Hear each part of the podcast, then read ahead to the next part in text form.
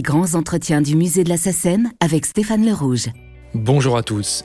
Notre nouvel invité des grands entretiens du musée SACEM s'est imposé dès la fin des années 60 comme l'un des couturiers vedettes de la variété française en composant ou arrangeant pour Serge Gainsbourg, Claude Nougaro, Jenny Hallyday, Jane Birkin, Barbara, Michel Polnareff, Brigitte Fontaine, Michel Jonas, Julien Clerc, Morane.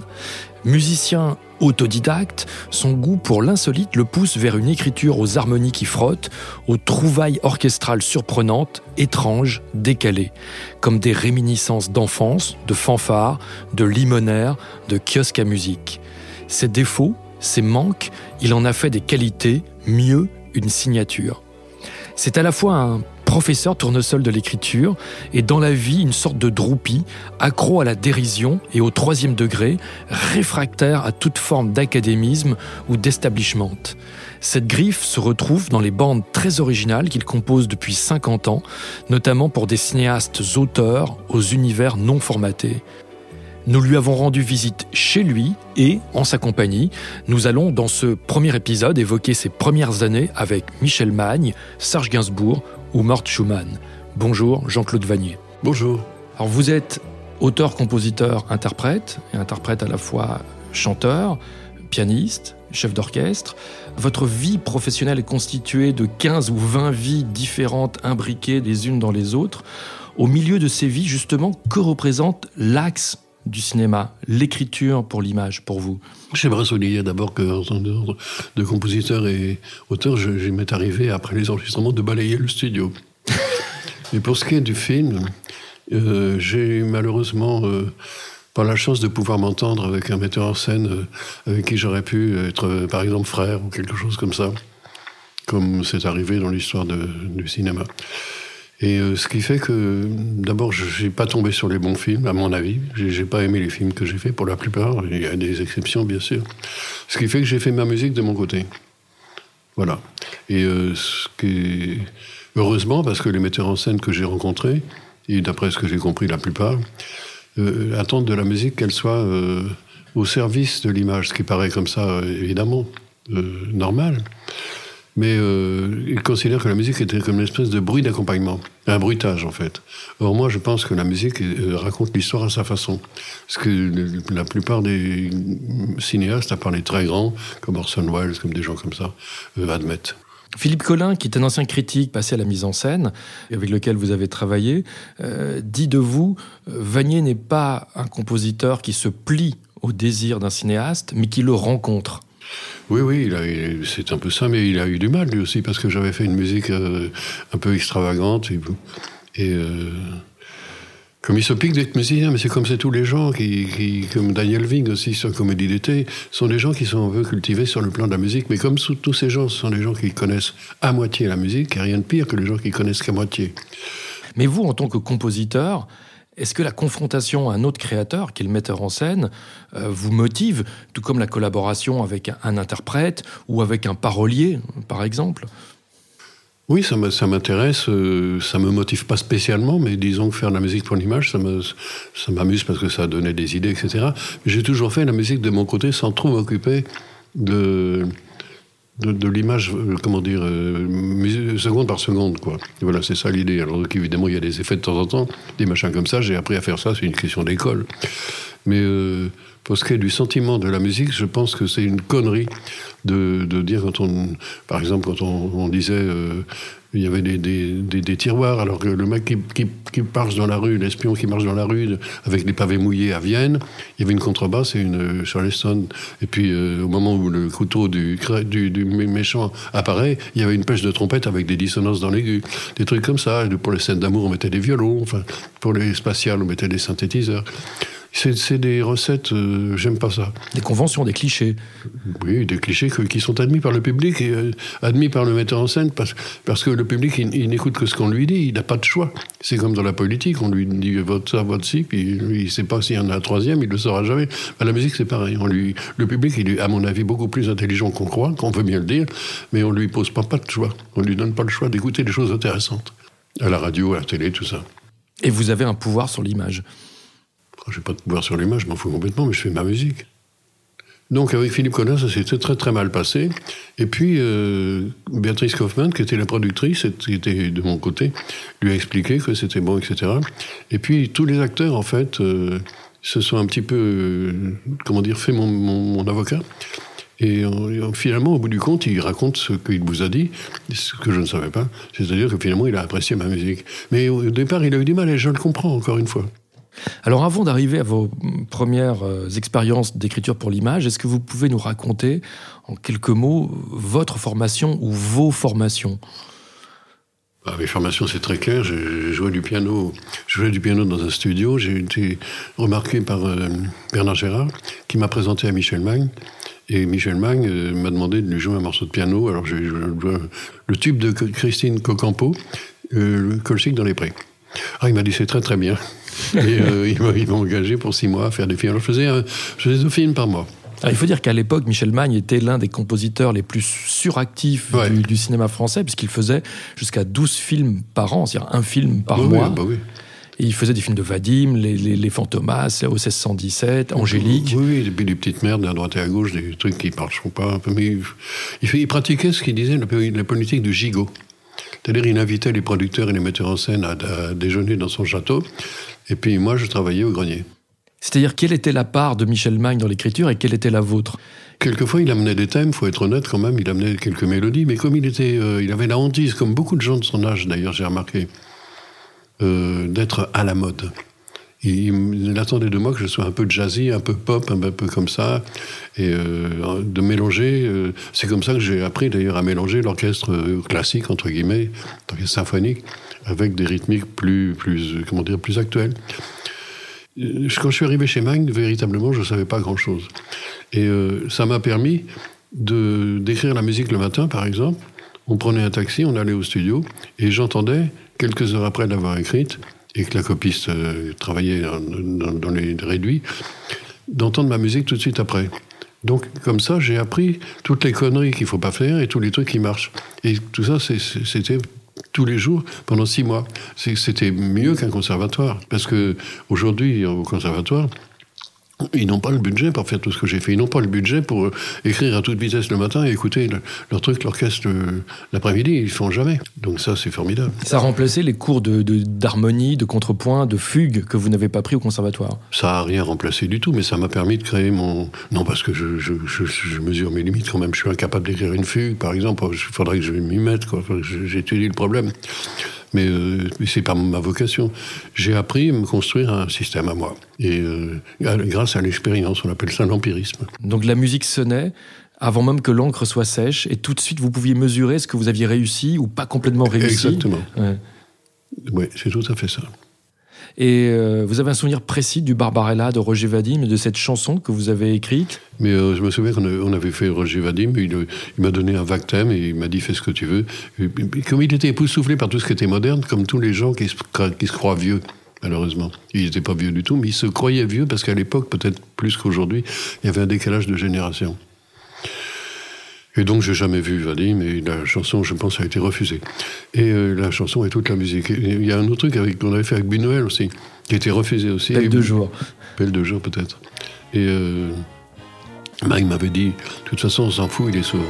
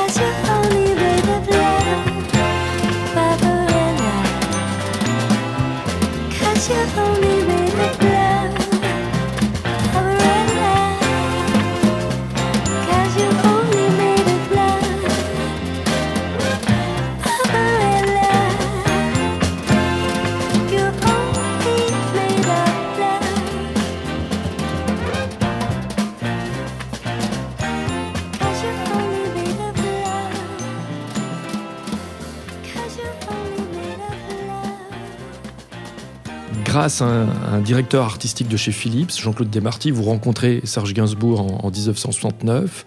Avant de travailler avec lui, qu'est-ce qu'il représentait pour vous Et est-ce que vous connaissiez les, bandes originales qu'il avait euh, élaborées avec Alain Goraguer et Michel Colombier? D'abord, Jean-Claude Desmarty, c'était vraiment quelqu'un d'assez proche. C'était un directeur artistique de chez Philips, je pense, qui était directeur euh, artistique de Nougaro. Et j'ai travaillé pour Nougaro pas mal de temps, et Desmarty avait cet avantage d'être un directeur artistique de chez Philips, au contraire des autres, qui n'était pas arrogant et poli, et qui nous emmerdait pas, et c'était un type délicieux. Donc Jean-Claude m'a rappelé Gainsbourg, si j'ai bien compris, m'a dit, ben voilà, Gainsbourg veut te voir, donc j'étais à Londres. Et euh, j'avais, la veille d'aller à Londres, euh, écumer les bars avec Étienne Rodagine, et des copains à lui, si bien que je me suis retrouvé le matin avec mes valises, euh, à l'aéroport, j'ai loupé l'avion. Et j'ai pris l'avion ensuite, et euh, il y a eu des turbulences, et j'ai vomi. Je me suis vomi dessus. Et donc, je suis arrivé à Londres, j'ai pris un taxi, ou quelque chose comme ça, je suis arrivé chez Serge, qui m'a vu, il m'a dit, mais qu'est-ce qui vous est arrivé? C'est la première phrase qu'il m'a dit quand on s'est vu. Voilà, c'est comme ça que j'ai rencontré. Et on a fait le... C'était pour un film, je me souviens, Paris n'existe pas, je crois. Et puis, quand Paris n'existe pas a été enregistré, on l'a enregistré à Paris. Euh, il m'a dit voilà, j'ai un projet, j'aimerais qu'on le fasse ensemble. Ça s'appelle Melody Nelson. Bon, très bien, j'ai dit oui. Et, so what? Il me dit bah, c'est tout ce que j'ai, j'ai le titre. Est-ce que vous avez des musiques euh, dans vos tiroirs? Voilà, ça a commencé comme ça. Votre collaboration a duré 5 euh, ans à, peu près. Sur les films, comment est-ce que vous répartissiez la, tâche? Bah, Serge amenait des bouts de thème, mais pas toujours. Ça, il est réputé pour ça. Hein. Quelquefois, il fallait faire le boulot à sa place. Il était, ce qu'il voulait, lui, c'est signer. Il s'en foutait complètement. Euh, il voulait qu'on croie que ce soit que c'est lui qui faisait la musique parce qu'il pensait que c'était promotionnel. Comme il pensait que ça rapporterait pas un clou, alors il, s'en foutait complètement. Même les droits, il me donnait les droits, tout ça, mais euh, j'ai jamais vu aucun des films en question, et je pense qu'ils sont tous aussi mauvais les uns que les autres. Alors vous exagérez, comme La Horse, Paris n'existe pas, projection privée. Pas. Oui, enfin j'aime pas beaucoup. Projection privée, peut-être, projection privée, c'est pas mal. Mais est-ce que euh, dans, ces, pendant ces cinq années, est-ce que à certaines étapes vous rencontriez le, metteur en scène Jamais. Jamais. Une fois j'ai rencontré Grimblat et euh, Serge avait la manie d'abord de, me présenter comme un jeune. Lui aussi, il était un peu complexé. Comme il dit, voilà, Jean-Claude, il est jeune, il a le goût du jour, il dit Grimblat. Et euh, voilà, par exemple, il déteste ton film. Je n'avais jamais vu. Et, mais il m'a fâché avec toutes sortes de gens comme ça. Anna Karina aussi, il m'a fâché avec elle. Jean-Claude ne veut pas faire ton film. Mm. Des trucs comme ça. Parce que Jean-Claude, c'est un jeune, tu comprends, il n'est pas comme nous, les vieux, etc. Et il prétendait que j'avais. Et Grimblat était disais, par exemple, tu vois, Jean-Claude, il a aimé tel film, tel film, comme Pétulia, je sais plus quoi, enfin, etc. Et des, films que, qui étaient mieux que le sien. En tout cas, Grimblat, c'est pas difficile. Hmm. Et donc, il dit, tu vois, ton film, le trouve minable, alors je sais pas si on va faire la musique, enfin, on va se débrouiller, C'est comme ça. Mais donc, les metteurs en scène étaient toujours à distance. C'est-à-dire que lui s'occupait de gérer le metteur en scène et vous, vous écriviez en caricaturant. Oui, à l'enregistrement, il y avait, je sais plus trop, dans la cabine, ils étaient là. Et moi, j'enregistrais ma musique, et puis voilà. Une seule fois, Serge a fait semblant de diriger l'orchestre pour faire croire qu'il avait vraiment écrit lui-même. Et je lui ai dit, je vous préviens tout de suite, si vous recommencez, je me casse. Et il a, eu vraiment la trouille, parce que c'est tout au début pour euh, Paris n'existe pas. Il existe un film dont la partition est aujourd'hui vénérée mondialement, et c'est paradoxal parce que c'est à la fois l'une de vos premières bandes originales, et c'est aussi euh, l'un des tout derniers films de Jean Gabin. C'est un film réalisé par Pierre Gagné de Fer qui s'appelle La Horse. Mm-hmm. Ce qui m'avait amusé euh, dans La Horse, c'est que c'était un western, littéralement. Parce que c'était des cow-boys, des, des, gardiens de vaches, et, euh, dans l'ouest, dans Normandie, et qui trafiquaient de la drogue. On était, c'est le vrai western français. J'aimais, j'adorais Gabin. Je crois que j'ai jamais vu le film en entier. Mais comment est-ce que euh, sur ce polar paysan ou ce western paysan, vous avez eu l'idée de ce mécano euh, instrumental avec des instruments qui sont complètement déconnectés, déracinés de leur emploi supposé? Le cymbalum, euh, le banjo, le clavecin, le clavinette? Ouais, je me souviens pas très bien, mais parce que j'ai toujours fait ça, j'ai toujours fait abstraction de l'image, parce que de toute façon, il n'y avait rien à raconter sur ce western avec la drogue. Qu'est-ce qu'on peut faire en musique N'importe quoi. Donc, je, je, crois que j'ai jamais vu la musique sur le film, en fait. Et en plus, je, je crois que on savait pas trop quoi faire. Enfin, je j'avais pas d'idée. Même, je crois qu'il y a des trucs qu'on pourrait garder. On, on avait euh, engagé des, des, Africains pour faire des percussions à certaines séquences où on savait pas quoi mettre. Je crois que c'est vraiment le film qui a été fait entre deux films et on ne s'est pas vraiment occupé de la musique. Alors donc j'ai mis un peu n'importe quoi. Oui, mais c'est vrai que là, vous, vous cassez le moule parce que le cymbalum, par exemple, est toujours associé par, convention au pays de l'ancien de l'Est. Et là, on est dans un polar qui se passe en Normandie sous la flotte. Oui, mais pour moi, ça de, de toute façon comment dire, j'aime bien mélanger les trucs comme ça. Pour moi, ça représente pas forcément les pays de l'Est, ça représente un sentiment particulier. Ça peut représenter aussi les pays de l'Est ça m'est égal. L'accordéon, ça représente quoi etc. Ça, c'est de l'inconscient public. L'accordéon, ça représente par exemple les balles musettes. Mais pas forcément. Moi, j'habite l'accordéon dans plein de musiques où le, public n'entend pas une basse musette.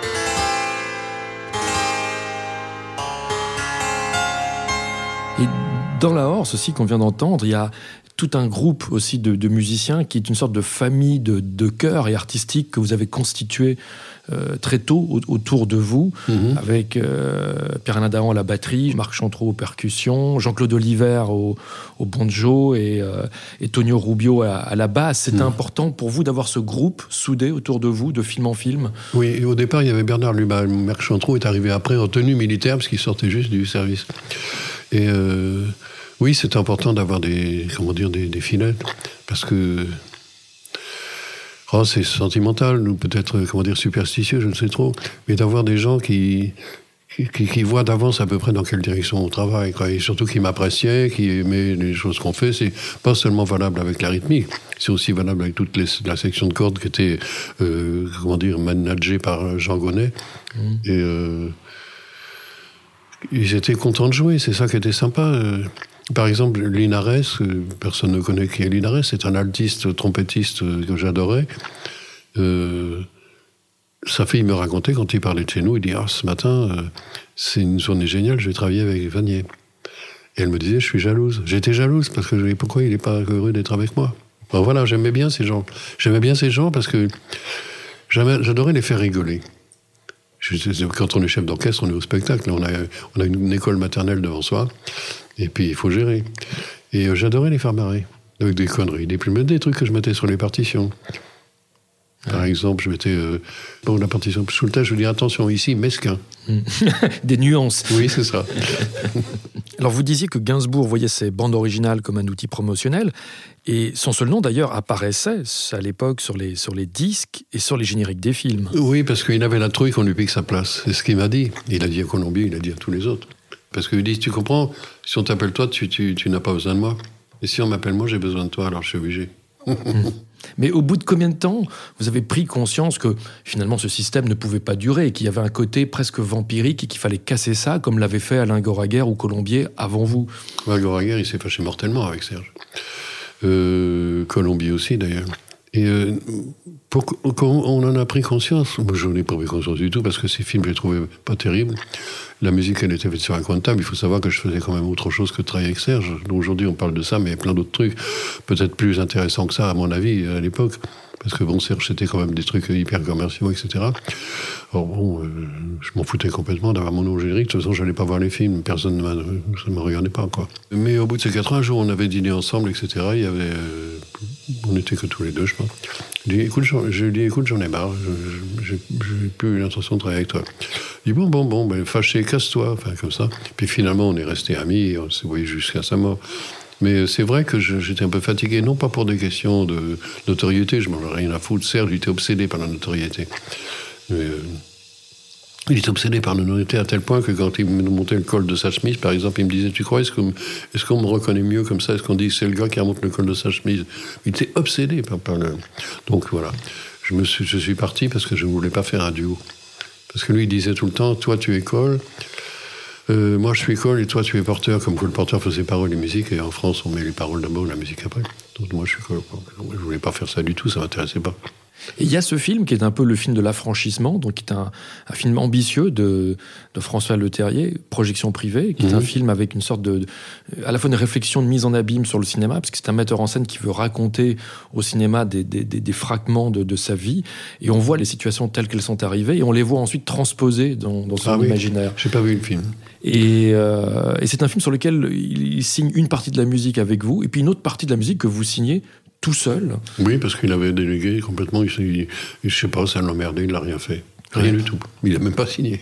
Et cette chanson, ah oui, est votre première collaboration avec Françoise Hardy comme interprète. Oui, c'était. Euh, oui, je connaissais Françoise, je ne sais plus trop comment.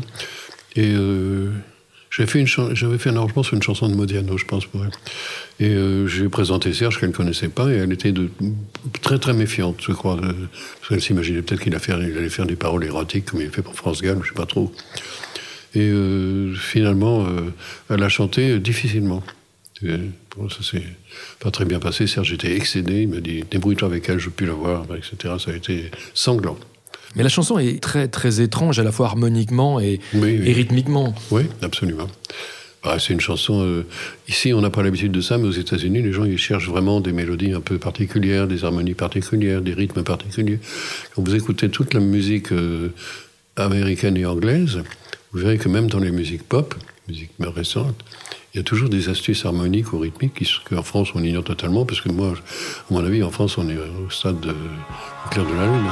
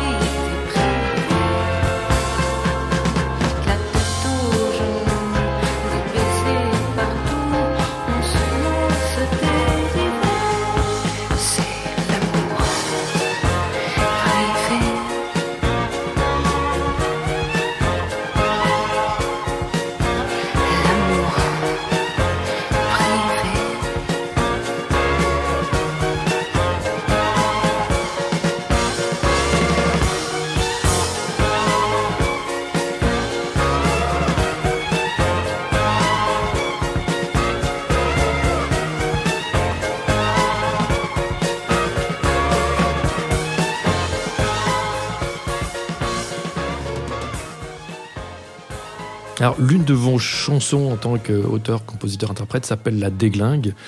Euh, justement, d'où vient votre goût pour les, harmonies qui frottent, le faux, le déglingué, les instruments désaccordés ou les instruments joués Ce côté presque bricolage génial qui fait votre marque, votre signature ah, Génial, je ne sais pas, bricolage en tout cas, mais c'est pas vraiment du bricolage.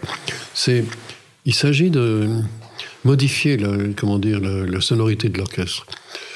Alors, les dissonances, on ne fait pas des dissonances pour des dissonances.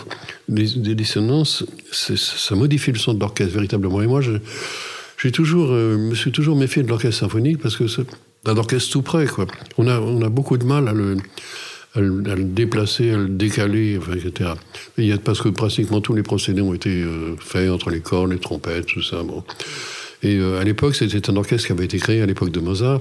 Ça fait deux flûtes, deux clarinettes, deux hautbois, deux bassons, orchestre à cordes, clavecin, pour pouvoir voyager.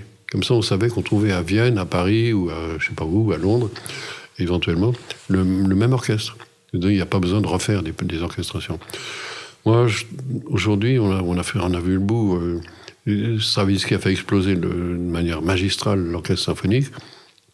Et justement, Eric Satie expliquait que, euh, comment dire, euh, Stravinsky ne mettait pas les dissonances pour le plaisir, Stravinsky mettait les dissonances pour modifier le son de l'orchestre. Pulcinella, qu'il a écrit sur un thème de Pergolèse qui date du XVIIIe siècle, le napolitain, eh bien, il met des dissonances au milieu de l'orchestre pour que justement ça fasse euh, un autre, une autre sonorité, et, on ne le perçoit pas tout de suite. Donc ça modifie vraiment. Et moi, j'avais l'ambition de modifier ça. Et en plus de ça, quand j'ai fait ma première séance, j'étais avec Bernard Lubin.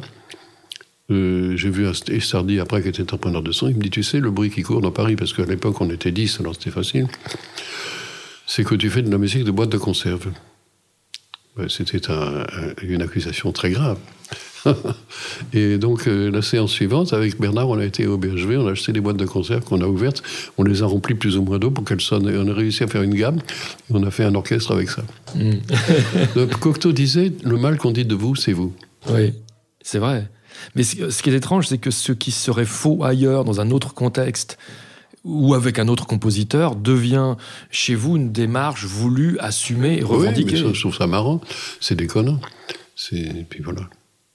J'étais pas pour les pour les formations pour les formations classiques. Bien aujourd'hui, imaginons que je donne un concert de mes musiques de film. ou de mes musiques instrumentales, ben, ça, voudrait qu'il y aurait plein de petits orchestres différents et on pourrait pas. on pourrait pas.